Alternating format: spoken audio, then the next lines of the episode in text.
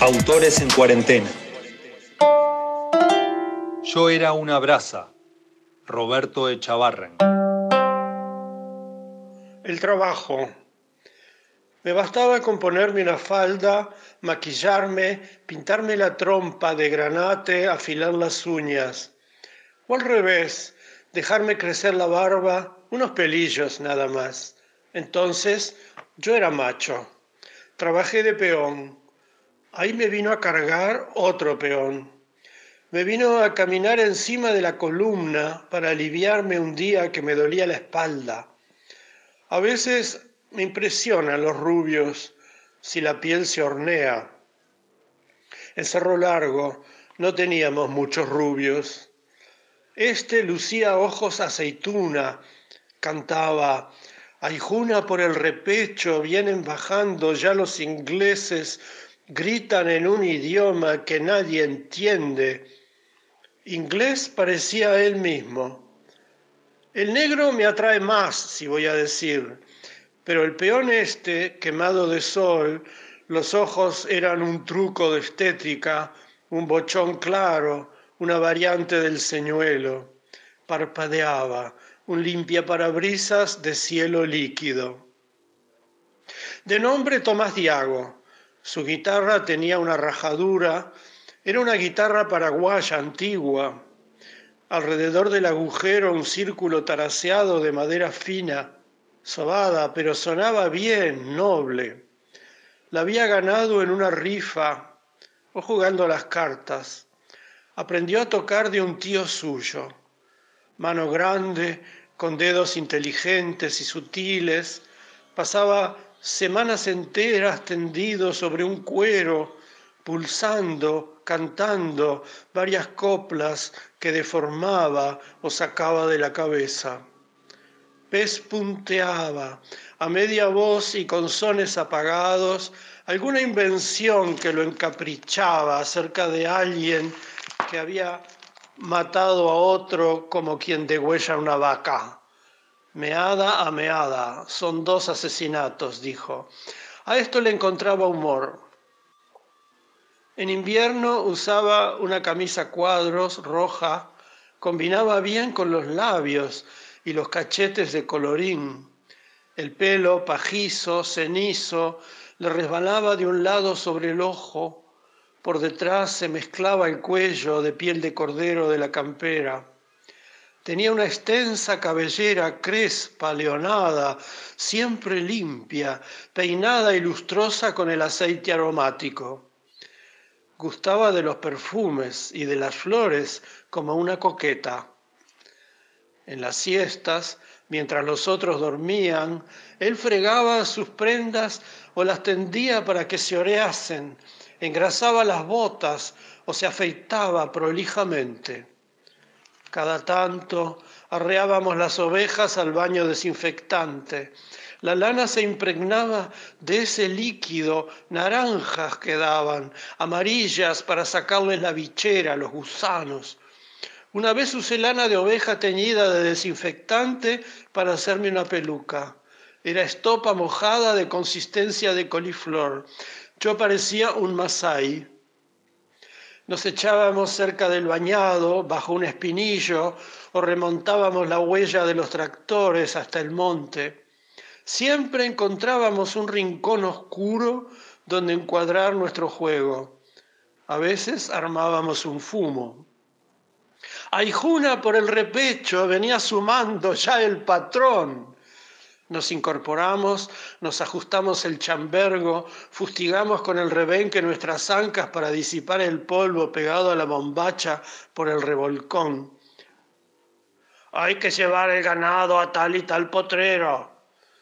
Nos insultaba, nos basureaba, lengua de culebra, envejecido, pelado, rechoncho, carcomido por la rabia. ¿Quién sabe? Un veneno era el viejo le temblaba la boca de tortugas y labios. Parecía el convidado de piedra en el Don Juan, con ese ruido raro de succión que está en la música antes de que hable. Sudado daba asco. Los hijos de él lo llamaban Iván el Terrible. Ya se maliciaba un, un toqueteo entre Tomás Diago y yo. Entonces un día nos echó a los dos y nos fuimos. Capítulo libre. Al salir de la casa de 8 de octubre, donde trabajaba de empleada doméstica, que me echaron, recogí el atadito con mis pertenencias y sentí que no pertenecía a ningún sitio o grupo en particular.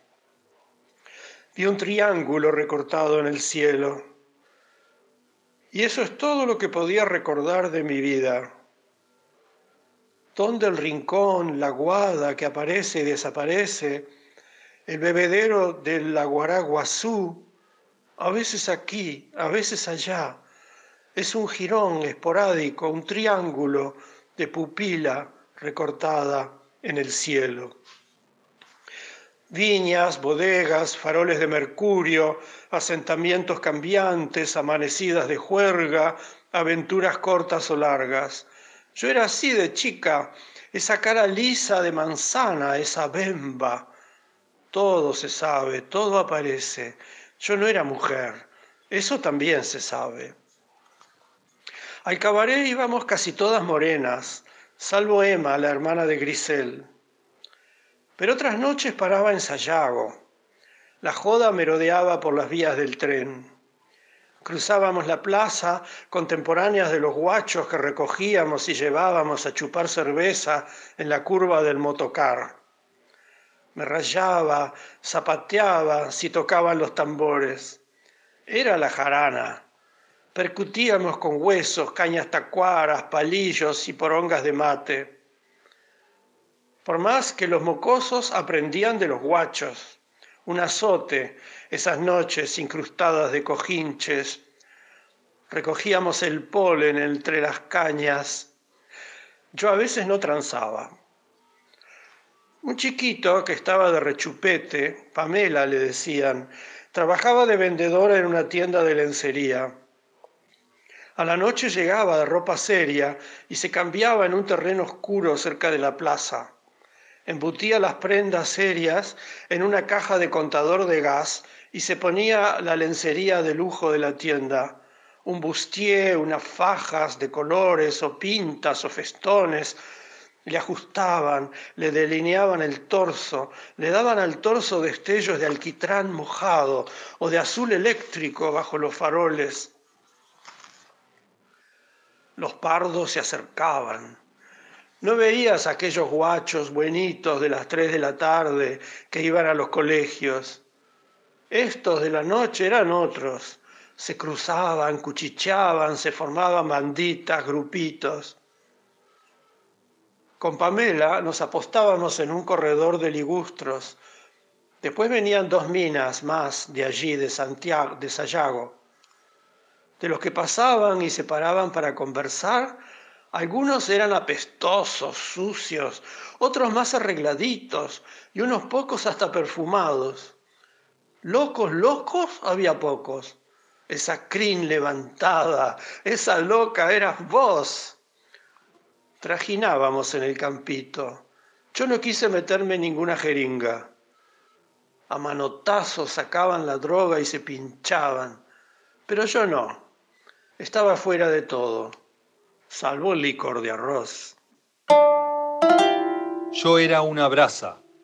Roberto Echavarren. Leer es un acto de resistencia.